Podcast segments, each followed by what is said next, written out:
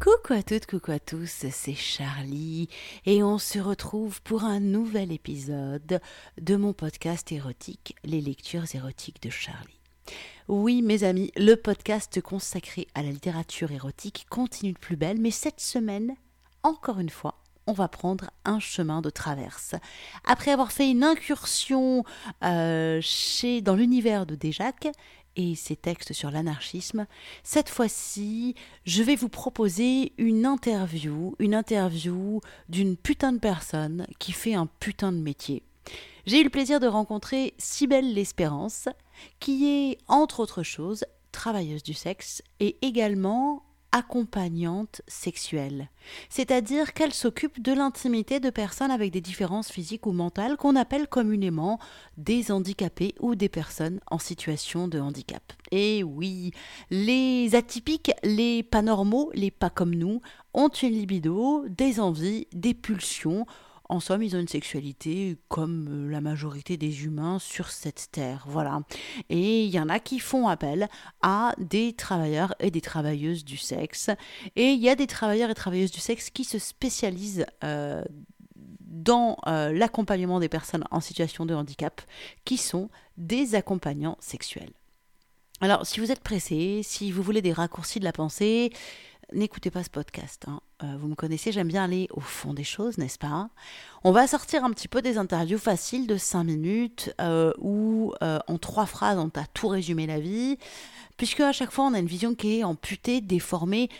Non, moi j'ai envie de d'interviews où on prend le temps d'approfondir, de dérouler une pensée. Alors, ça valait le coup quand même hein, de laisser à mademoiselle Cybelle l'Espérance le temps de dérouler sa pensée et de nous parler de toute cette expérience qu'elle a en tant que travailleuse du sexe et accompagnante sexuelle. Je vous donne d'ores et déjà quelques liens. Le lien pour tout savoir sur Cybelle l'Espérance, allmylinks.com slash et le lien vers une asso euh, qui est spécialisée dans l'accompagnement sexuel, c'est lapas, a 2 p a s asso.fr qui est une asso pour la promotion des accompagnants sexuels. Place au mot de Cybelle l'Espérance et bienvenue dans un monde plus chaud où la sexualité se vit se pense aussi. Eh bien, écoute, bonjour, si belle espérance. Je suis ravie de te recevoir pour, euh, pour cette interview et un moment qu'on va passer ensemble. Alors, pour te présenter en quelques mots, tu es, tu as plusieurs casquettes en fait. Tu es porte-parole du STRAS, qui est le syndicat des travailleurs du sexe. Tu es également TDS, donc travailleuse du sexe. Tu travailles aussi en tant que TDS avec des personnes en situation de handicap. Donc tu as la casquette qui n'existe pas en France d'assistante sexuelle et euh, tu es aussi féministe pro-droit. Est-ce que j'oublie un truc? Est-ce que tu veux compléter? Je te, je te, laisse euh, compléter sur ce qui manque. C'est vrai qu'une présentation, je veux dire, on pourrait raconter ma life pendant des, des heures et des heures, mais euh, je pense que c'est plus intéressant pour les gens de connaître mon point de vue et puis connaître euh, ouais, ma pratique peut-être s'il y a des questions qui vont sur ce sujet. Ouais, bah alors moi justement j'avais envie qu'on passe un moment ensemble et qu'on discute. Il y, a, il y a plusieurs points qui m'intéressent. Le premier, c'est le fait que euh, tu sois travailleuse du sexe, notamment avec des personnes en situation de handicap. Euh, là, il n'y a pas longtemps, il y a euh, une loi qui devait être votée qui permettait aux personnes handicapées, par exemple, de séparer les, revenus, en fait, quand les personnes handicapées sont en couple, le revenu du conjoint rentre dans le calcul de l'AH. Et là, ça a été totalement bloqué. Donc, on est dans un pays où le handicap est quelque chose de totalement invisible. Il y a 12 millions de personnes à peu près en France qui sont handicapées, c'est quand même pas rien. On n'en voit pas beaucoup dans la rue, mine de rien. Elles sont un peu planquées. Euh, je vis moi-même, j'ai mon petit handicapé à la maison, hein, puisque euh, mon, compagnon euh, est handicapé. Et je vois le regard que j'ai capté le regard qu'on a pu porter sur lui, des réflexions, des trucs où tu t'es dit waouh, sans déconner. Donc, les handicapés sont invisibilisés, les travailleurs et travailleuses du sexe sont invisibilisés, Donc toi, en fait, tu cumules un petit peu les deux en étant travailleuse du sexe qui bosse avec des handicapés. Donc déjà, comment tu es arrivée à, à ce choix-là? Parce que c'est un choix et que c'est vraiment pas tous les travailleurs et travailleuses du sexe qui font ce choix-là. Oui, ça aussi c'est un, parcours où je pourrais compter ma life pendant des heures et des heures parce que euh, il y a toute une série de coïncidences, de rencontres qui ont fait qu'à un moment, voilà, c'est quelque chose que, j'ai choisi effectivement. Euh, mais je vais remonter au moins à mes débuts dans le travail du sexe, dans l'escorting, hein, plus précisément. J'ai commencé en étant sugar baby la première année et j'ai fait une année d'escorting en étant isolée. Je précise que je suis canadienne. Alors attends, parce qu'il y a plein de sugar baby, vas-y. Oui. Sugar baby? Alors, Sugar Baby, c'est un type de relation de travail du sexe euh, qui est moins stigmatisé, qui est plus caché, qui est plus euh, axé vers des relations qui sont soutenues entre les personnes. Donc, en gros, pour moi, c'était des rencarts et euh, c'était comme si j'avais des petits amis qui étaient payés, qui, bah, qui, me payaient. donc, on était plus dans une, une relation je dirais pas humaine, mais soutenue, un peu comme, comme on pourrait avoir dans l'escorting avec des clients réguliers. Mm-hmm. Et moi, ça me convenait à cette époque. C'est payé beaucoup moins cher. Et, malheureusement, dans ce milieu, il y a beaucoup de personnes qui sont abusives, qui viennent cibler, qui ont des fonctions un peu prédatrices. Donc, euh, commencer comme sugar baby en, supposant voilà, que c'est pas du travail sexuel, en voulant se détacher des escorts, c'est hyper euh, chaud, je pense, hein, pour les personnes qui, qui, peuvent passer par là pour, euh, pour commencer le travail. Sugar baby, tu as une seule personne qui te soutient ou tu as plusieurs sugar daddy, du coup? Alors, tout dépend du contrat verbal euh, ou non verbal passé entre ces personnes. Hein. Euh, en général, les sugar daddy, ils ne souhaitent pas avoir recours à des services de TDS. Et c'est là toute l'ambiguïté des choses, parce que on se retrouve euh, plus près peut-être de la femme entretenue. On est sur le continuum, donc des échanges économico-sexuels. Donc, on est plus proche de, de la femme qui serait la femme mariée, la femme entretenue, ensuite le sugar baby, et hop, plus on s'éloigne euh, plus il y a d'argent concrètement donné aux personnes et plus on se retrouve proche de l'escorting, euh, de, la travailleuse du sexe au sens classique. Oui, oui, donc Sugar Baby, on pourrait dire que c'est la. Euh, dans l'imaginaire, c'est la, la, poule qu'on entretient, à qui peut-être on va payer un appart, à qui on va payer. On va pas forcément lui donner de l'argent directement, mais si je te paye un appart, je te paye des fringues, je te paye, je te paye des trucs. Voilà. Exactement. Tu me disais, toi, tu es canadienne. Oui. Ok. Ça rentre en bah, dans, le, dans ton parcours, c'est important? Je pourrais dire que par rapport à ma perception du handicap, ça a une certaine importance, et aussi parce qu'il y a certaines choses que, qui font partie de mon parcours qui, euh, qui n'auraient pas été possibles en France. Donc, par exemple, j'ai commencé de façon isolée en tant que en tant qu'escorte, donc j'avais pas de, je connaissais pas d'autres escortes, je pouvais pas poser les questions sur la sécurité, tout ça. Donc, euh, j'ai fait beaucoup de mimétisme. J'ai regardé comment faisaient les autres personnes sur les sites d'annonces. J'ai essayé de copier leurs annonces à ma sauce. Euh, j'ai essayé, il y avait des sites web, donc beaucoup plus tôt par rapport à en France, les sites d'escorte ont été normalisés. C'était un facteur de, pour montrer son indépendance euh, d'éventuels réseaux ou de, d'un proxénète, d'un protecteur.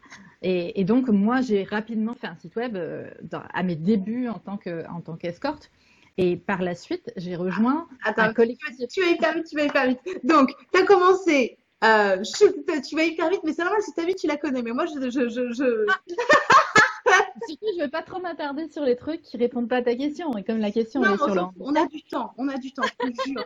Part du principe qu'on a du temps et que euh, on prend pas le train, sauf si tu as un train à prendre, faut me le dire, mais on a le temps de développer en fait. Parce que euh, vas-y, vas-y, pose-moi les questions. Moi, j'aime avoir un espace, justement, on n'est pas dans un, dans un interview classique où, en général, tu as 10 minutes, tu vois, pour euh, présenter les trucs et tu as plein de trucs à dire et tu te dis, putain, je vais jamais tout placer. On a du temps. Donc, euh, prenons le temps. Donc, toi, tu as commencé Sugar Baby, tu avais quel âge à peu près? 31 ans, ce qui n'est pas du tout ce que les gens s'imaginent pour le Sugar Baby. On s'imagine des étudiantes, des vingtenaires à la limite. Moi, j'ai commencé assez tard et j'avais des Sugar Daddy qui étaient plus jeunes que moi. Ah C'était. non, et oui, dans l'image qu'on a, c'est pas du tout ce qu'on imagine. Voilà, c'était mon type de mec, hein, de toute façon. Souvent, c'était des mecs qui avaient très peu d'expérience et qui étaient, qui répondaient un peu au type geek mais euh, geek a un sens différent au Canada, en Amérique du Nord d'ici. Il est peut-être moins axé jeux vidéo, mais il est un peu plus euh, euh, ou, sous culture des, des, comics ou des trucs comme ça. Mais c'est vraiment vu comme bah, une culture intellectuelle aussi. Donc, c'est des personnes très dans leur cerveau et assez peu dans leur corps. Et il faut dire qu'à Montréal aussi, c'est un centre du jeu vidéo. Donc, il y avait énormément de personnes qui travaillaient, par exemple, pour Ubisoft et qui ont été parmi ma clientèle. D'accord. Ok. Ok. Et du coup, toi, tu as fait ça pendant un certain temps. Et de là, tu es passé à l'escorting parce que tu trouvais plus ton compte, en fait, dans, dans le. Parce que je me sentais prête à passer le pas de la stigmatisation euh, du fait d'être euh, travailleuse du sexe de façon plus officielle, euh, parce que j'avais aussi l'impression que bah, je pouvais faire plus d'argent. Et, et, je considérais que je maîtrisais plus de variables à ce moment-là, de la relation, de comment gérer les personnes, les limites et tout ça. J'avais fait cet apprentissage qu'on fait parfois bah, auprès de d'autres escortes quand on commence euh, pas de façon euh, complètement isolée, par exemple. D'accord. Et toi, tu as commencé donc de manière très isolée et rapidement, tu t'es euh, fait un site. C'est ce que tu me disais, puisque c'était beaucoup plus développé en fait au Canada, le fait d'avoir d'être escorte et d'avoir un site, et c'était beaucoup plus ouais, développé, plus normalisé entre guillemets, je dirais. Ouais, ouais. Quand je suis arrivée en France, par exemple, en 2016, il y avait très très peu d'escortes, il y avait des sites. En général, c'était des escortes haut de gamme à Paris. Euh, et puis ça s'est généralisé. Moi j'ai vu mes collègues euh, sur les forums euh, où on échange entre nous qui, qui, commençaient à partager leur site progressivement, alors que chez nous c'était déjà une norme, en tout cas pour les indépendantes. Ouais, ouais, ouais, ouais. Et du coup, c'est à partir du moment où tu as été escorte, parce que tu me racontais ton parcours sur comment tu es arrivée du coup à bosser avec des personnes handicapées. En fait, comme j'avais cet intérêt pour des personnes qui étaient plutôt renfermées, plutôt déconnectées de leur corps et tout ça, euh, quand j'ai fait mon site, j'ai tout de suite prévu un onglet pour les geeks. Euh, mais qui était, ouais, j'appelais ça mon tarif geek en fait. Hein, mais, cet onglet expliquait un petit peu mon parcours, qui déjà, bon voilà, j'ai un frère qui est sur le spectre de l'autisme. Euh, j'ai souvent fréquenté des mecs qui étaient sur le spectre de l'autisme, qui souffraient d'anxiété sociale généralisée. Donc, en gros, c'était un type de personne qui m'attirait déjà, les personnes très timides. Et je me suis dit, bah, je vais leur raconter que moi, c'est des personnes qui m'intéressent. Et, j'ai ciblé finalement un type de client qui passe son temps sur les sites d'escorte sans jamais passer le pas. Et j'ai voulu lui dire, avec moi, tu pourrais passer le pas. Je suis indépendante et j'aime travailler avec des personnes comme toi. Je pense que je peux t'apporter quelque chose et voici les raisons. En fait. Excellent, j'adore, j'adore. Donc on est, complètement plus mis sur le sur le. Euh, t'as offert, moi c'est ce que je suis, c'est ce que j'aime et je partage ce que je suis en fait. J'adore. Ok. Mmh. Bah, je trouvais que c'était plus facile pour moi. Je sais qu'il y a des, des escortes qui, qui, préfèrent aller vers des mecs, qui, des clients qui ne sont pas du tout leur type d'homme, et c'est leur façon de mettre à distance finalement le travail et la vie privée. Moi, dans mon cas, je trouvais ça beaucoup plus intéressant de commencer par ce qui était plus proche de ce que j'aime, et de me dire, surtout parce que bon, dans, dans ma vie personnelle, j'avais souvent l'impression d'être un peu utilisée par ces mecs-là pour prendre de l'expérience, et après ils prenaient leur envol sans moi, alors que moi je suis cœur d'artichaut. Voilà, et je me disais, si on paye euh, on reconnaît la valeur de ce que j'apporte et l'échange me semble plus égalitaire. Et du coup, oui, je vais pas comme une chose. Tu t'ai apporté un truc, mais tu m'apportes aussi un truc. C'est ça. C'est ça. C'était ça ma démarche au départ. Du coup, on se retrouve avec des personnes qui avaient déjà des, besoins un peu particuliers. Euh, donc, c'était à peu près un tiers de ma clientèle quand, quand j'ai commencé. Je dois avouer que j'ai continué. C'était un quart, un tiers de ma clientèle qui était, euh, qui était comme ça. Ouais, ouais. Donc il y a des personnes qui étaient reconnues personnes en situation de handicap et il y en a d'autres que pas du tout en fait. Ils étaient juste considérés comme étant un peu euh, socially awkward, un peu bizarre. Oui, euh. c'est ça. Asocial un peu. Euh... Ouais, voilà. Ouais, ouais. Ouais, ouais. Et du coup, là-bas, là, tu étais au Canada et quand tu es arrivé en France, comment. Parce que tu transfères pas ta clientèle, du coup, j'imagine c'est compliqué, quoi. Ouais, c'est ça. Il a fallu recommencer à zéro, me rendre compte qu'il y avait des différences, que ici, je, en plus, c'est pas juste d'être en France, c'est d'être dans une petite ville de province, alors qu'avant j'étais à Montréal, où, où j'avais au moins justement un tiers de clientèle internationale, des businessmen qui passaient. Euh, en déplacement, on les voyait dans les hôtels 4 étoiles. Moi, ici, à Chambéry, c'est pas du tout euh, le type de clientèle qui passe. Même à Grenoble, il y a, un peu plus de clientèle internationale parce qu'il y a des grosses industries. Et à Chambéry, bah, on est beaucoup plus sur des clientèles euh, locales. Et je suis obligée de me déplacer beaucoup plus loin, par exemple. Donc, il y a eu ces adaptations. Et, les personnes aussi avaient des attitudes différentes, justement parce qu'on est sur une clientèle peut-être un peu plus populaire, en tout cas par rapport à, à celles que, qui voyaient mes annonces. Et, je me retrouvais avec euh, bah, des négociations auxquelles j'étais pas du tout habituée. Et j'ai tout de suite refermé le truc en me disant bon, il va falloir que je travaille mon marketing autrement, que j'observe comment les gens font ici et que je mette mes limites aussi. Ouais, ouais, ouais. Et du coup, en France, tu as aussi continué à avoir euh, tout un pan de ta clientèle qui était des personnes en situation de handicap? Bah, du coup, il y a toute une histoire derrière, mais je, me suis retrouvée avec une réalisatrice de cinéma au Québec qui faisait des entretiens pour essayer de comprendre euh, l'accompagnement des personnes en situation de handicap à partir d'un fait divers qu'elle avait vu en France sur la PAS, sur l'Association pour la promotion de l'accompagnement sexuel. Et moi, à l'époque, je lui ai dit, j'ai pas eu de client en situation de handicap physique, mais si tu t'intéresses au côté plus social ou psychologique, j'ai des personnes, j'ai des pratiques et je pourrais t'en parler.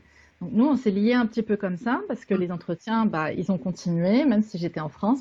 J'ai pris une pause dans le travail sexuel ici quand même. Et quand je suis revenue au travail sexuel, je suis revenue en commençant par faire une formation euh, au niveau de, de, cette association.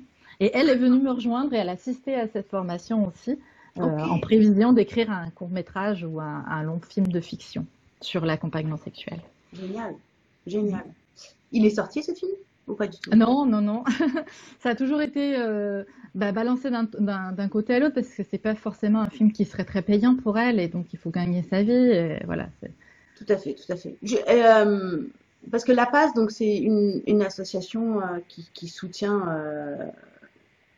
les assistants sexuels, qui, est pour la promotion euh, de, ce métier, qui n'existe pas en France, hein, soyons clairs. En France, à l'heure actuelle, une personne en situation de handicap, euh, de handicap lourd, euh, par exemple, n'a aucun moyen d'avoir une vie sexuelle s'il n'a pas une vie amoureuse déjà, en fait, à part de faire appel à un ou une travailleuse du sexe sachant que c'est interdit, puisqu'en plus il y a une pénétration du client et que euh, donc, donc en fait c'est assez catastrophique, on peut le dire. Et je crois qu'on n'est pas prêt de passer le pas en fait, vu euh, le rapport euh, qu'on a et au travail du sexe et au handicap en France, c'est pas gagné gagné on va dire. Et pourtant je crois que c'est quelque chose de super important. Moi je m'étais un peu aussi intéressée à la passe. alors si je dis pas de bêtises, les assistants sexuels, c'est autorisé. Ça existe en Suisse, en Espagne, euh, en Allemagne, je crois. Je sais pas où d'autres ça existe. Peut-être aux Pays-Bas, je suis pas sûre. Alors, ça existe en France. On existe. Après, le fait de ne pas être encadré, tu vois, c'est un petit peu comme les escortes. On ne pourrait pas dire que les escortes n'existent pas en France. Elles existent. Elles ne sont pas légales. Euh, en France, on va parler d'accompagnement sexuel plutôt que d'assistance à cause des connotations du mot assistance dans le secteur du handicap. Euh, avec cette notion que les personnes sont des assistés et donc un peu des parasites. Dans les autres pays, dans les autres langues, on n'a pas trop ce problème. Après, dans tous les pays qui ont une réglementation ou une grande tolérance de la prostitution vont forcément euh, permettre à tout ce qui est accompagnement sexuel de fleurir. Donc une espèce de spécialisation. Et on retrouve, oui, en Italie, euh, alors ouais, en Italie, qui n'est pas forcément un pays réglementariste. Hein. En Suisse, il y a des exceptions, mais la législation du travail sexuel, elle est par canton. Donc, dans certains cas, ça va être euh, inclus dans les législations du travail sexuel généraliste, ou dans le cas du canton de Genève, il y a une exception. Donc, dans la loi, c'est écrit excepté les accompagnants sexuels, les assistants sexuels euh, formés. Et c'était d'ailleurs euh, la passe à un moment, c'est dit, surtout avec la pénalisation des clients, s'est dit peut-être qu'on pourrait fonctionner avec une exception parce que visiblement c'est pas demain qu'on va dépénaliser euh, le travail sexuel et, voilà peut-être qu'on pourrait s'occuper de notre combat généralement plutôt que, que s'occuper du, combat euh, de toutes les TDS qui semblent insurmontables. Après, une autre chose que je voudrais nuancer dans ce que tu as dit, c'est l'incapacité pour les personnes avec un handicap dit lourd d'avoir une vie sexuelle. Euh, je pense que la plupart des bah, les militants euh, du handicap qui sont dans une visée d'autonomie ou qui luttent contre ce qu'on appelle le validisme ou le capacitisme, qui est une espèce de discrimination envers les personnes handicapées, bah, ils ne seraient pas du tout d'accord avec toi, et notamment parce que bah, ce n'est pas nécessairement la lourdeur du handicap qui empêche d'avoir une vie affective euh, et sexuelle. Sauf qu'il y a plein de climats qui mettent des obstacles, et l'accompagnement sexuel peut être un outil pour les personnes qui ont le plus d'obstacles, mais ne devrait être jamais la première solution qu'on propose aux gens. Oui. Donc, c'est un outil. Ça peut être un outil pour prendre son envol, ça peut être un outil pour une population qui est euh, vieillissante ou dégénérative, etc. Moi, je sais qu'en tant que. ben moi, je suis TDS virtuel, puisque je, suis camgirl. Euh, j'ai euh, dans mes clients et j'ai eu quelques personnes en, en, situation de handicap. Et je me rappelle notamment d'un un petit jeune, il avait 18-20 ans, avec un, c'était assez lourd quand même, son Je sais pas exactement ce que c'était, c'était un handicap physique, et où en fait, il m'avait même dit, ça t'embête pas si j'éjacule pas, parce qu'après, comme je peux pas me nettoyer tout seul, je voudrais pas que mon assistant, euh, mon, infirmière ou mon aide, je sais pas comment ça s'appelle, euh, ait à nettoyer ça, et du coup, enfin, bien sûr que non, ça me dérangeait pas, mais où du coup, euh, moi je sais que toutes les personnes euh, en situation de handicap que j'ai eu en, en, CAM, il y a quelque chose de... Euh, et c'est ça, je crois qu'il faut capter, c'est au-delà d'un service sexuel, c'est juste un rapport humain en fait. Parce que tu as plein de gens qui se retrouvent à n'avoir comme euh, rapport, comme relationnel et comme relationnel au toucher. Alors moi, pour le coup, en CAM, il n'y a pas de toucher, mais ne serait-ce qu'au regard en fait. Euh, à n'avoir qu'un rapport médical en fait. C'est-à-dire que quand mm. la seule façon qu'on a de te toucher, c'est un toucher médical, la seule façon qu'on a de te regarder, c'est un regard médical, et, et là, ce gamin, c'était d'un coup, waouh, je vois une femme nue, quoi, qui se met nue pour moi, en fait. Et il y a tout à coup un rapport euh, autre qui se présente, et c'est, on est, euh, pour moi, il y a une dimension qui est bien au-delà de juste euh, ah ben je vais te toucher euh, ou je vais te sucer ou je vais te c'est c'est bien plus vaste que ça, c'est plus large, c'est que ça on, on, touche pour moi à l'essentiel d'une relation sexuelle puisque dans une relation sexuelle, pour moi le mot le plus important, c'est la relation en fait. La sexualité est un support à une relation en fait et voilà. C'est ça. La nuance que je voudrais apporter, c'est qu'on n'a pas besoin d'être euh, d'être handicapé pour avoir ce problème-là. Hein, c'est pas forcément le handicap qui fait ça. Et c'est pour ça que moi, je détache de plus en plus ma fonction d'accompagnante du handicap. Moi, j'accompagne des personnes qui ont besoin d'être accompagnées. Et le besoin d'être accompagné, il peut découler de tous les obstacles qu'on rencontre en étant en situation de handicap. Il peut aussi découler de beaucoup d'autres euh, trucs qui sont passés dans la vie personnelle. Je pense notamment à quelqu'un que j'ai connu qui sortait de 10 ans, 10 ans de relations abusives et qui était détruit au niveau de son estime de lui-même. Je pense à des puceaux dans la quarantaine, par exemple. Oui. Qui, se sont enfermés complètement euh, par rapport à la vie euh, intime, affective et sexuelle en se disant ben voilà, moi c'est pourri pour moi, c'est trop tard et, on voilà, on s'enveloppe dans cette, euh, ce cercle. Je dis pas vicieux parce que c'est pas très vicieux justement. Ça manque de vice quoi. exactement, exactement. Mais voilà, ils, s'enferment soit dans une autosexualité, soit dans une abstinence qui ne les intéresse pas, parce que je pense qu'il y a des personnes qui sont abstinentes et ça leur convient très bien. et du coup, il y a ce besoin d'être accompagné plutôt que de simplement bah, être plus dans une optique de consommation sexuelle. Et moi, je vois ça vraiment comme un gradient, parce que je pense que les escortes, elles font une partie d'accompagnement, elles font une partie très relationnelle envers les personnes. Et si on dit, bah, les escortes, c'est du cul, euh, et les accompagnants, c'est vraiment pour la relation. Ben, on simplifie énormément le vrai travail que font les escortes. Ah, mais oui.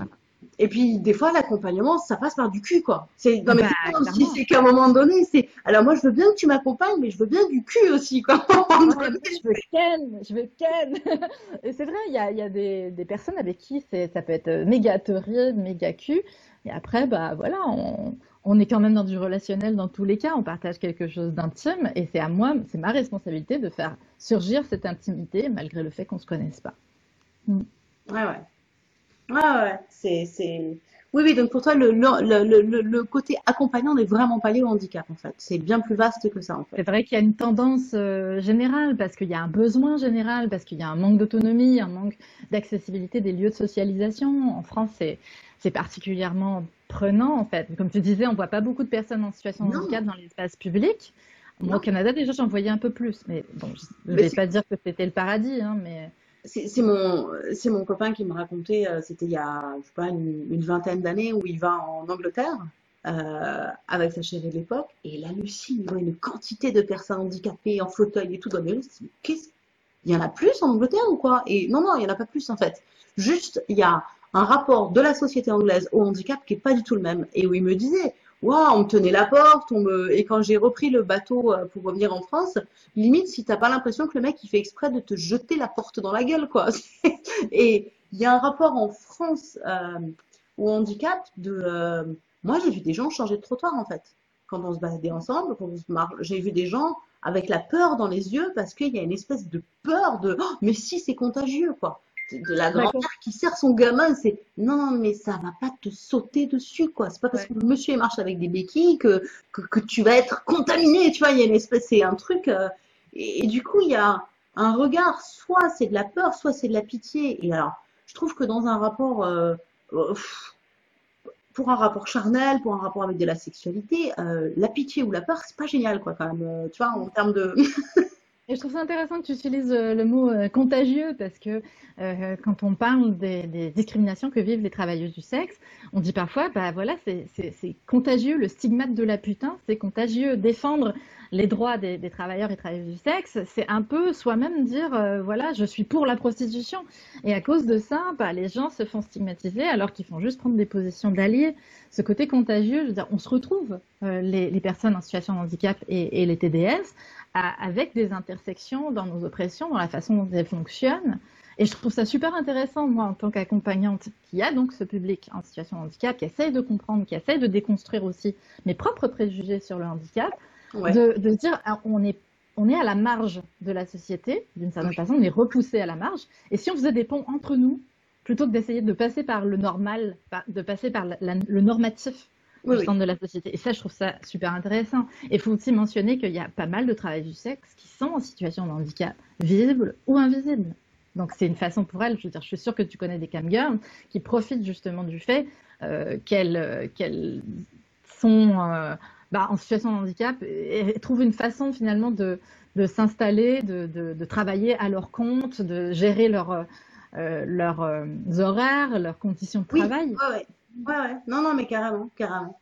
Euh, tu parlais de déconstruire ton propre regard sur le handicap, ça m'intéresse. Qu'est-ce que ça t'a amené du coup? Et là, je trouve ça intéressant en fait.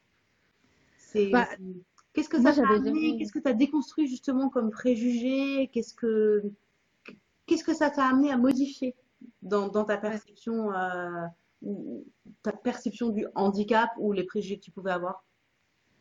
Tu sais, les accompagnantes sexuelles, en général, elles proviennent du milieu médico-social ou du milieu libertin. Il y a quelques travailleuses du sexe qui vont se spécialiser, mais en général, on ne va pas trop faire de formation sur le sujet. Mhm. Et dans le médico-social, on se dit, bah tiens, je pourrais monnayer des services sexuels, mais ils ne pensent pas au côté monnayer, ils pensent au, côté services sexuels pour des pauvres petits handicapés qui sont en souffrance.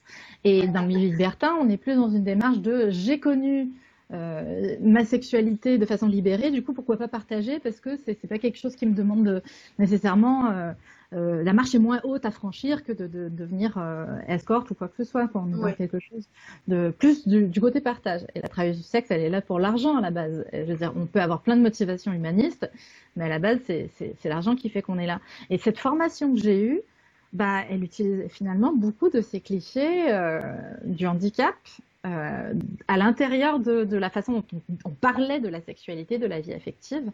Euh, et ça m'a, ça m'a frustrée, ça m'a choquée. Il y a des moments où je trouvais ça très infantilisant. Hein. c'est ce côté très, euh, voilà, c'est des petites personnes incapables, il faut les soulager. On parlait souvent d'adultes comme si c'était des adolescents, parce qu'ils n'avaient pas, eu de vie sexuelle. On reste dans un système de pitié, quoi. Oh mon pauvre petit, toi petit incapable, je vais te libérer, quoi. Ouais, le fait d'avoir recours à des personnes tierces, par exemple, c'est-à-dire des personnes qui les assistent pour trouver une travailleuse du sexe, des personnes qui euh, sont parfois les parents, des parents qui viennent intervenir pour, pour aider, mais, mais qui peuvent aussi amener leurs propres euh, attentes dans la demande envers une travailleuse du sexe. Ah oui, tout à fait, tout à fait. Et, et c'est pas un truc euh, conscient, hein. c'est un désir de voir déjà son enfant heureux, son enfant normal, et la sexualité, c'est une façon de rendre les choses un peu normales, parce qu'on se dit c'est une expérience humaine quasi universelle, donc mon enfant va être un peu normal. Faites, faites un homme de lui, hein, c'est beaucoup ça. Et eh ouais.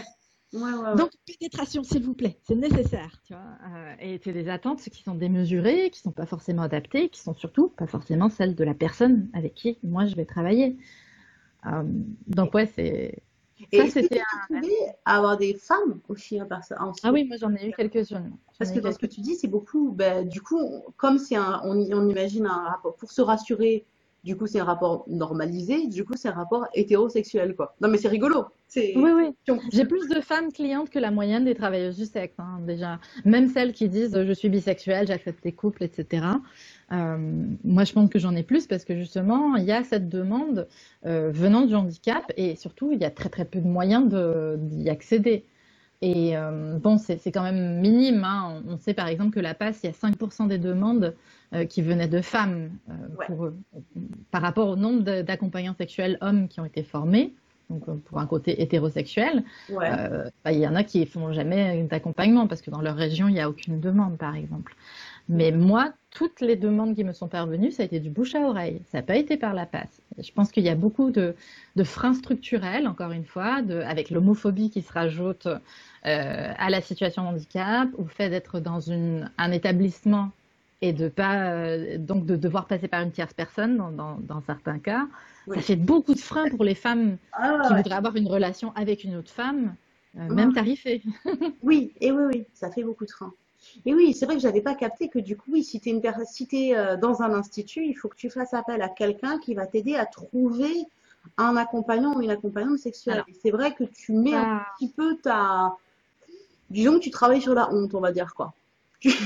Bah, la honte, la stigmatisation en fait, et la perception de toutes les autres personnes, et le règlement d'établissement qui est parfois abusif par rapport à ce que devrait être un règlement d'établissement, parce qu'on parle d'un lieu de vie d'une personne qui a droit d'avoir une vie privée.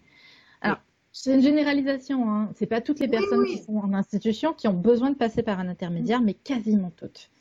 Et un autre aspect de, tout ça, c'est que bah, ces intermédiaires-là sont considérés comme étant des proxénètes aux yeux de la loi. Donc il faut qu'ils ferment les yeux délibérément et qu'ils acceptent qu'il y ait une, transaction qui ait, lieu. Mm. Ah ouais. Est-ce qu'au sein euh, des travailleurs et travailleuses du sexe, il y a aussi euh, de l'homophobie dans le milieu des travailleurs du sexe et euh, de, euh, je sais pas a, du, de l'handicapophobie, je sais pas comment on appelle ça. du validisme. Du validisme. je ne suis pas très bonne en mots et en définition. Ah, il a pas Moi, je dis souvent que les travailleurs du sexe et les personnes en situation de handicap, c'est des reflets de la société telle qu'elle existe. Et, ça, voilà, on n'est pas des anges. Euh, bah ni eux, ni nous. Et ça, c'est un truc qu'il faut se rappeler parce qu'en plus, quand on infantilise les personnes en situation de handicap, on a tendance à les traiter comme des anges. Le contraire des, TDS. Hein. Là, nous, on est, on est surtout pas des anges. On est soit des victimes, soit des coupables.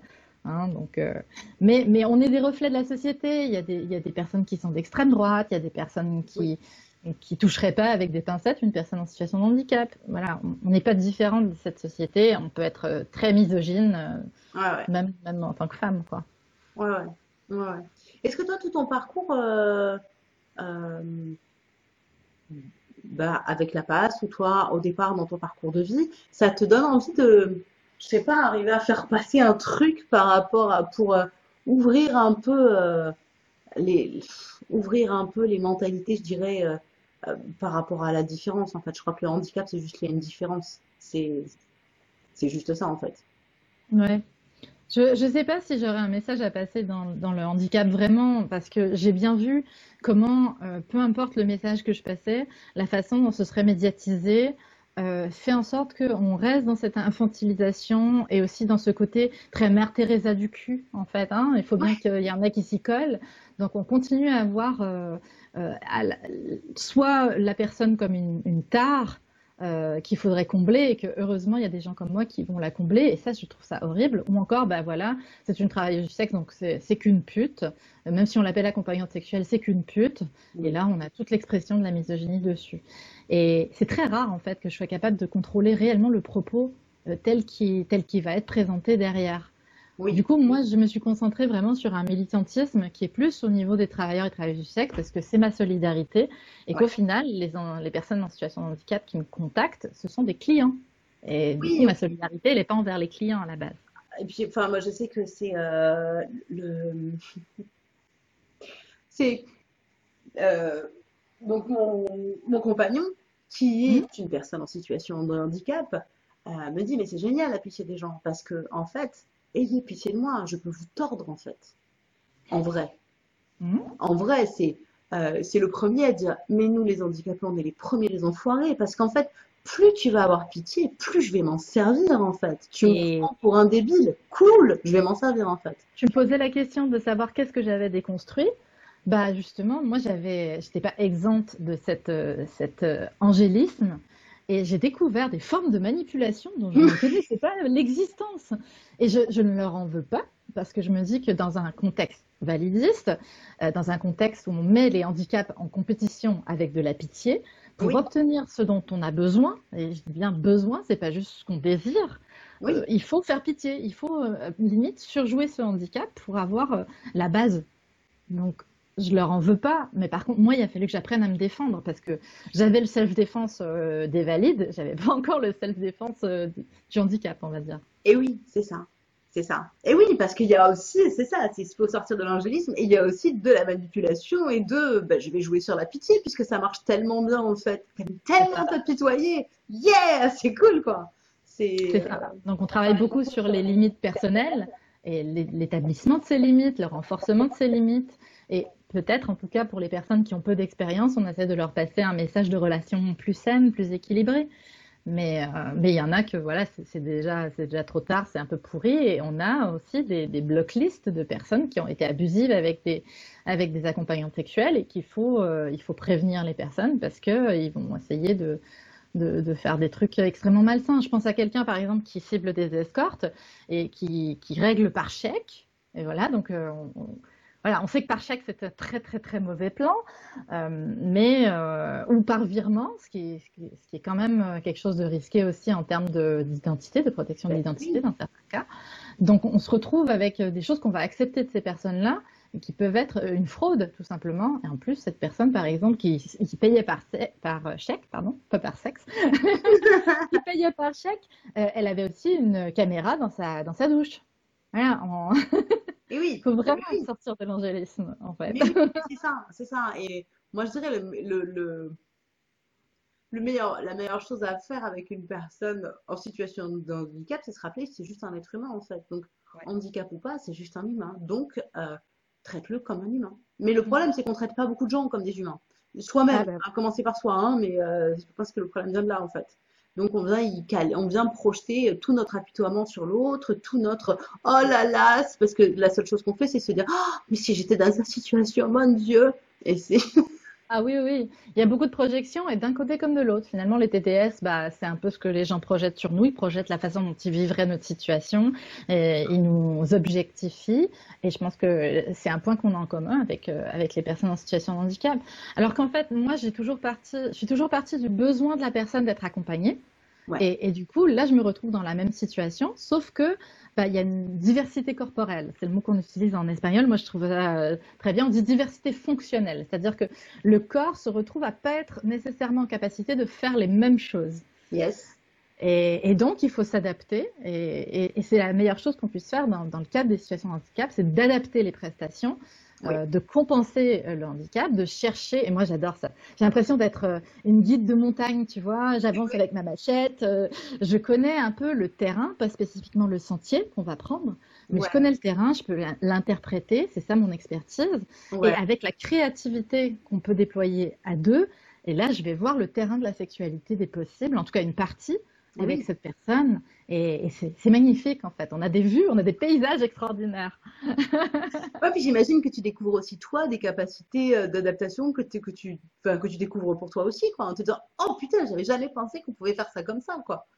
J'imagine. Ouais. Il y a plein de, il y a plein d'actes intéressants. Par exemple, on utilise des outils euh, qui sont issus du BDSM pour des relations qui sont très, euh, très tendres, très intimes mais on va les utiliser. Par exemple, euh, avec un tétraplégique, euh, j'ai utilisé un, un god baillon. Hein, donc c'est un, un god qu'on met euh, avec un baillon normalement qu'on attache sur la tête avec un harnais.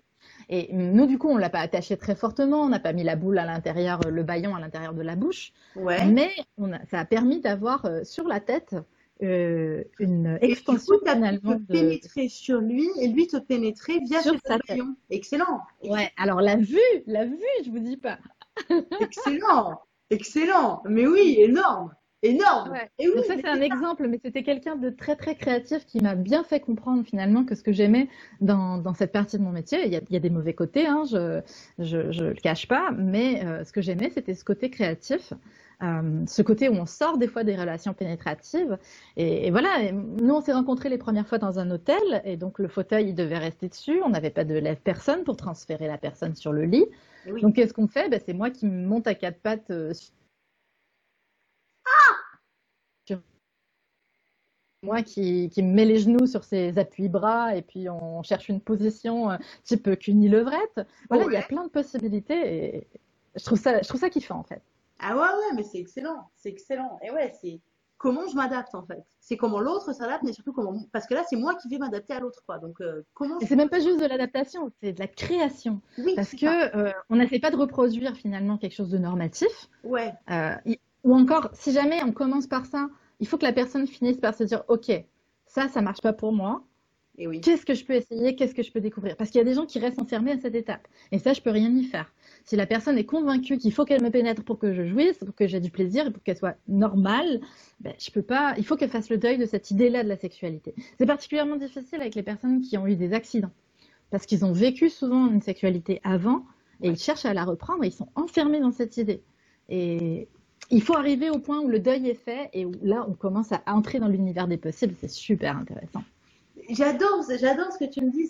Il y a un film que j'aime bien, euh, euh, Mr. Wolf, je crois, avec un, euh, Ben Affleck, je crois, qui joue un autiste, et où, euh, et où dedans, en fait, son, son père l'élève un peu à la dure, quoi, et en disant, euh, il est autiste, il supporte pas le bruit, les lumières, ok, très bien. Et en fait, il lui fait des séances où il reste avec du bruit, des lumières très fort pour, tu dois t'adapter, en fait, parce qu'en vrai, il va falloir vivre dans ce monde, quoi.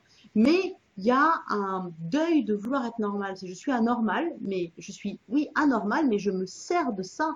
Euh, ça devient ma spécificité. Euh, pareil, mon copain qui, euh, lui, il, a, il a les jambes qui partent un peu en couille, hein, donc euh, il marche avec des béquilles et où il avait rencontré un circassien et où il, essayait de faire un arbre droit et il faisait un arbre tordu, quoi. Et le circassien lui avait dit, mais t'es tordu, donc t'as raison, fais pas un arbre droit, fais un arbre tordu. Et ça, je pense que c'est ça me plaît vraiment beaucoup ce que tu viens de dire sur faire le deuil de sa normalité, parce que je crois qu'on peut le.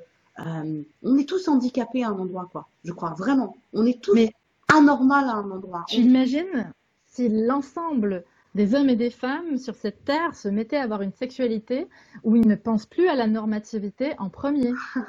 ça serait une super libération, ça. Mais oui, mais oui. Et puis même pas qu'une sexualité, quoi.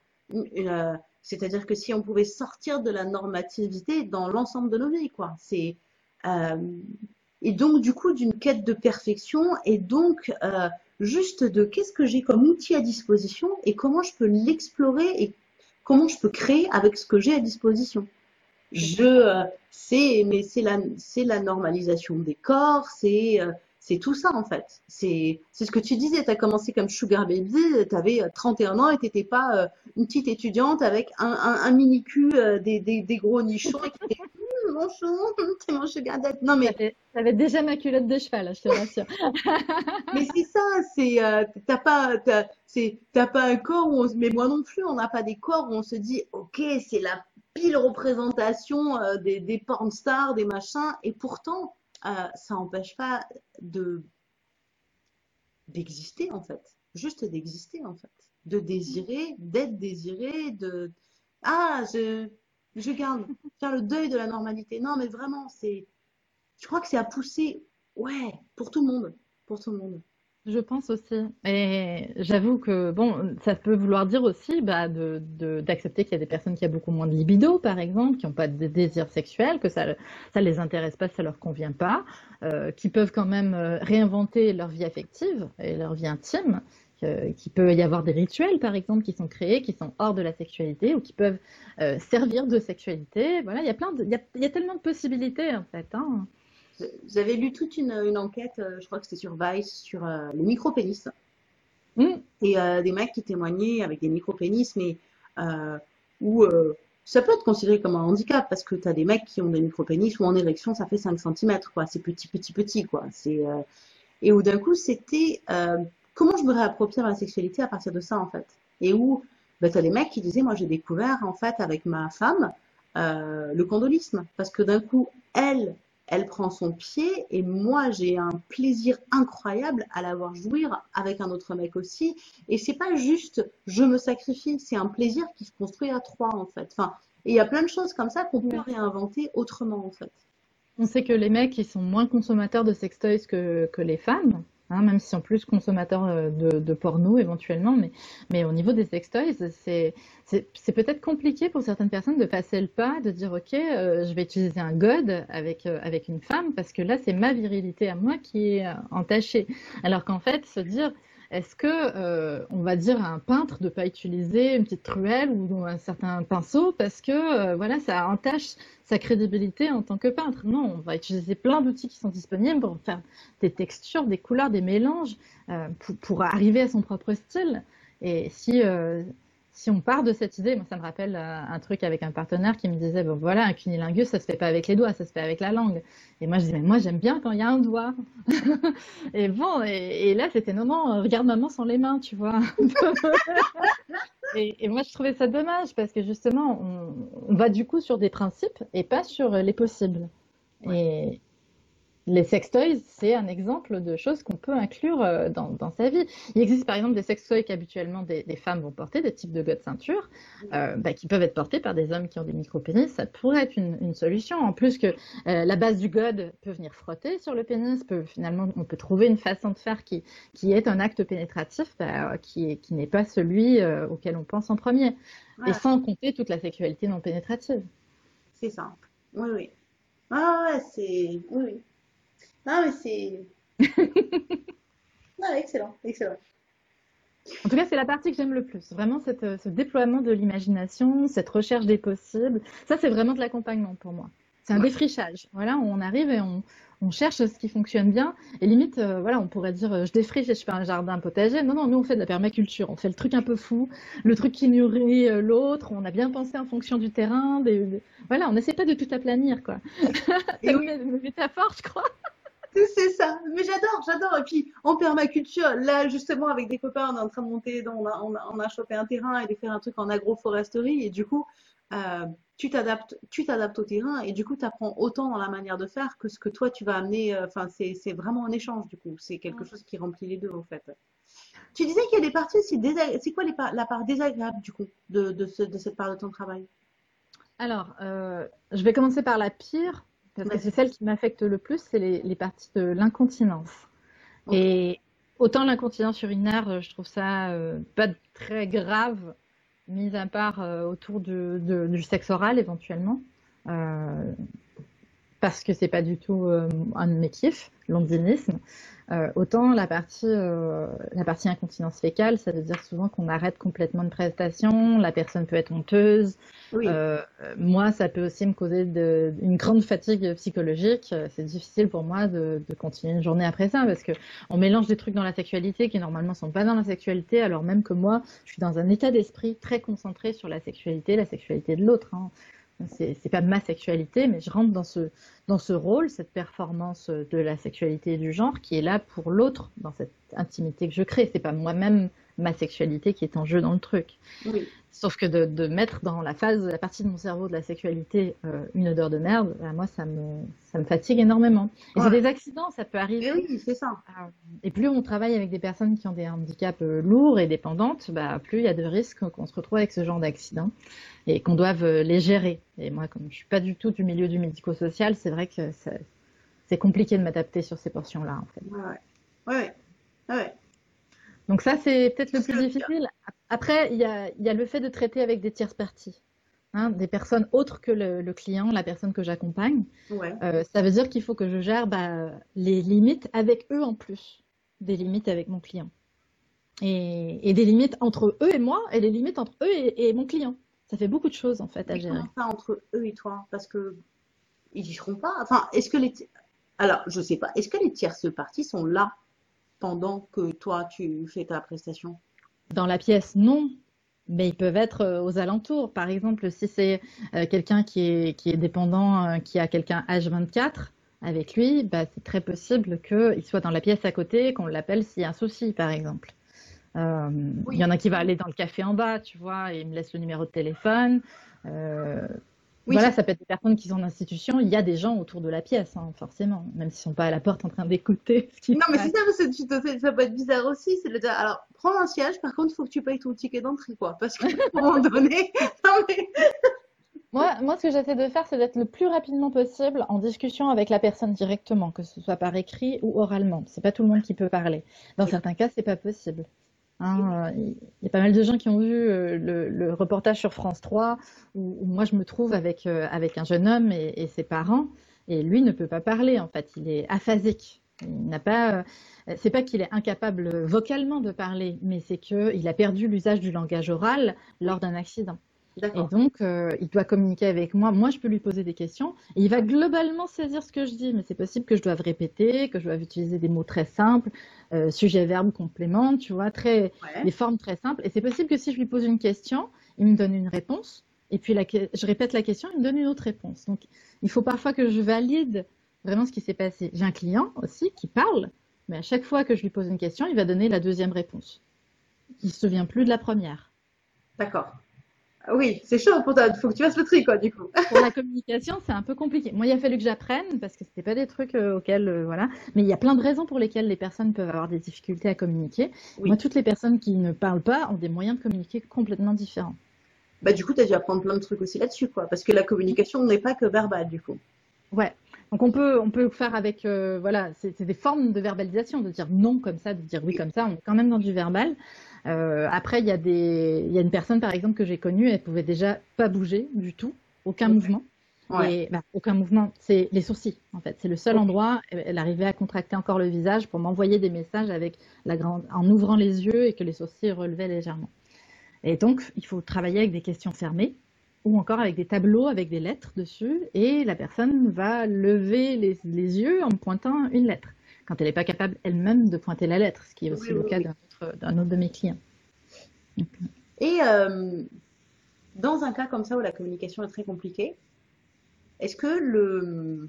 C'est con hein, ma question, mais euh, est-ce que le...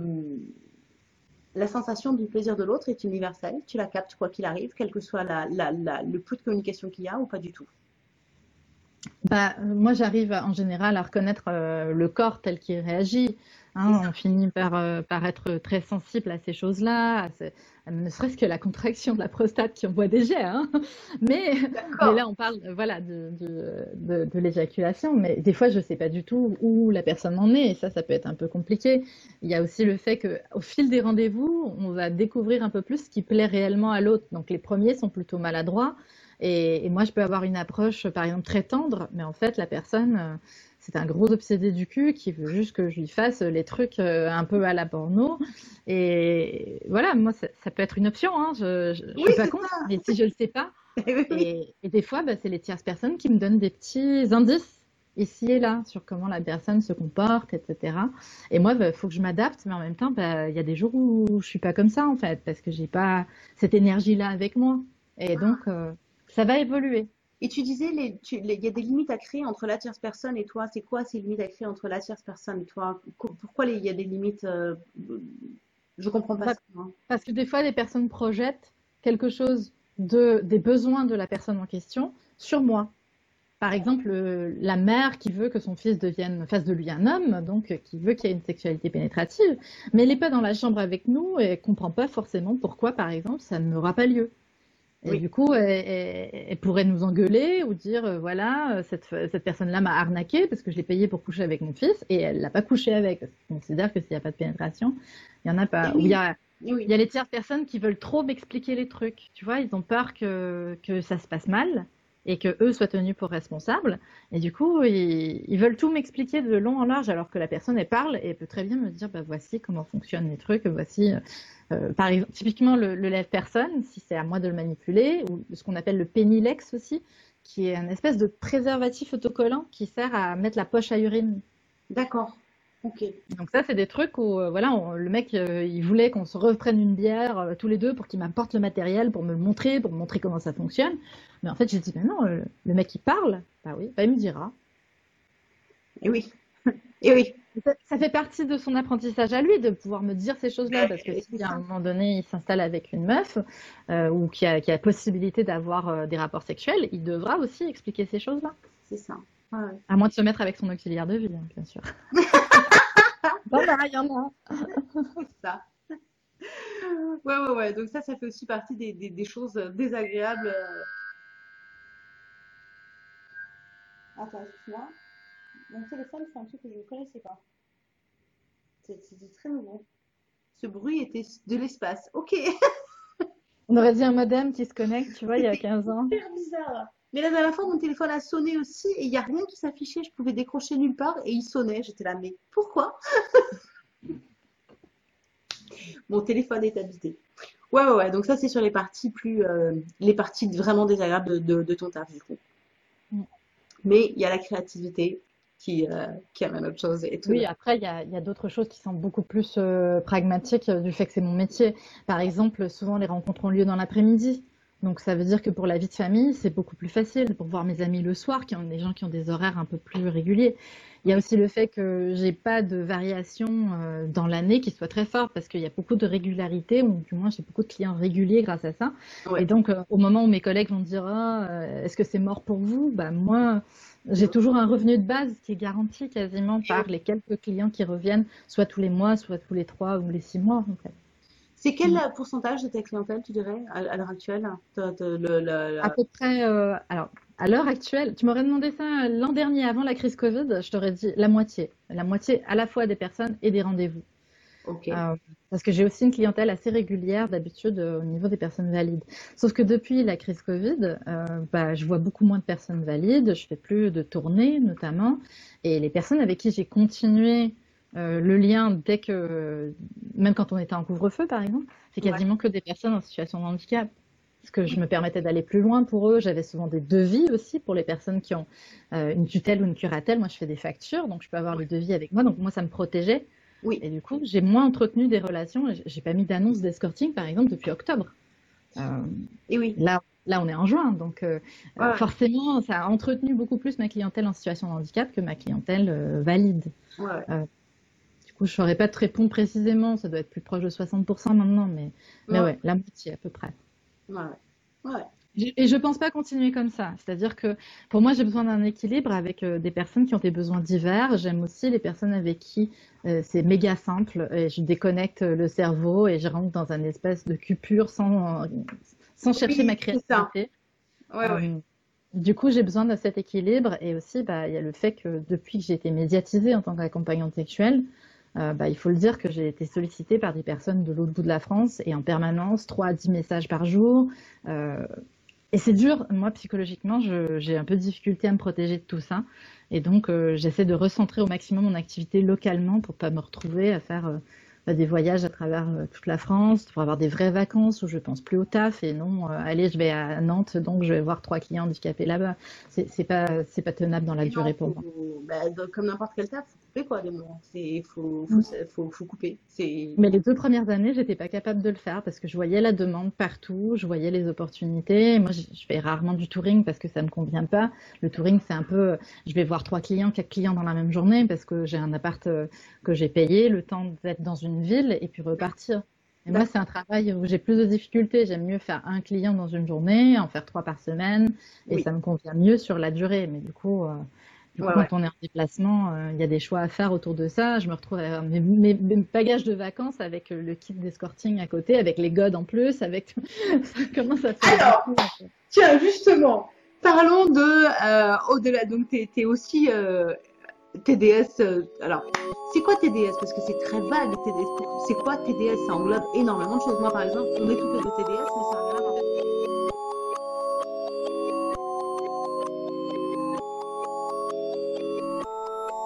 Et eh bien voilà, on arrive à la fin de cette première partie d'interview avec Sibelle L'Espérance. Moi j'ai adoré passer ce moment avec elle, j'ai appris énormément de choses qui m'ont aussi appris des choses sur ma propre sexualité, voilà, c'est une manière différente de voir les choses et surtout cette capacité à se réinventer, à trouver des chemins de traverse en dehors de la normalisation. Parce que la normalisation, elle est partout, normalisation de la pensée, mais aussi normalisation de la sexualité. Il serait bon quand même de ne pas se laisser ratiboiser de l'esprit, ratiboiser de la créativité et ratiboiser de la sexualité. Alors, je vous rappelle les liens pour avoir toutes les infos sur Cybelle l'Espérance, ses réseaux sociaux, son site, etc., etc.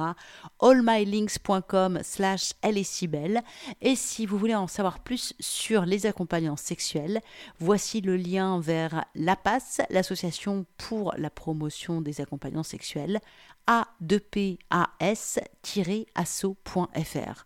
De toute manière, comme d'habitude, sur mon site, je fais un article qui présente le podcast du jour et vous aurez tous les liens, bien évidemment. Je vous rappelle l'adresse de mon site, charlie-tantra.fr. Et puis, vous pouvez également, via mon site, accéder à mon Patreon si vous souhaitez soutenir ce podcast, Les lectures érotiques de Charlie, qui s'intéresse non seulement à la littérature érotique, mais aussi à l'érotisme et à la sexualité sous toutes ses formes car elle est extrêmement riche, alors je trouve bon qu'on s'enrichisse en découvrant des auteurs et en découvrant des putains de personnes avec un putain de métier et avec un putain de point de vue. On se retrouve la semaine prochaine pour la suite de l'interview de Cybelle d'Espérance. On va un peu plus parler du coup du métier de travailleuse du sexe, des droits et du militantisme euh, pro-droit. Voilà, si vous ne savez pas ce que c'est, rendez-vous la semaine prochaine pour à nouveau une longue interview pour en savoir un peu plus. Je vous redonne l'adresse de mon site charlie-tantra.fr, vous avez tous les liens. Et puis, et puis ben, écoutez, vous pouvez reprendre une activité normale et on se retrouve la semaine prochaine. Ciao, ciao, ciao.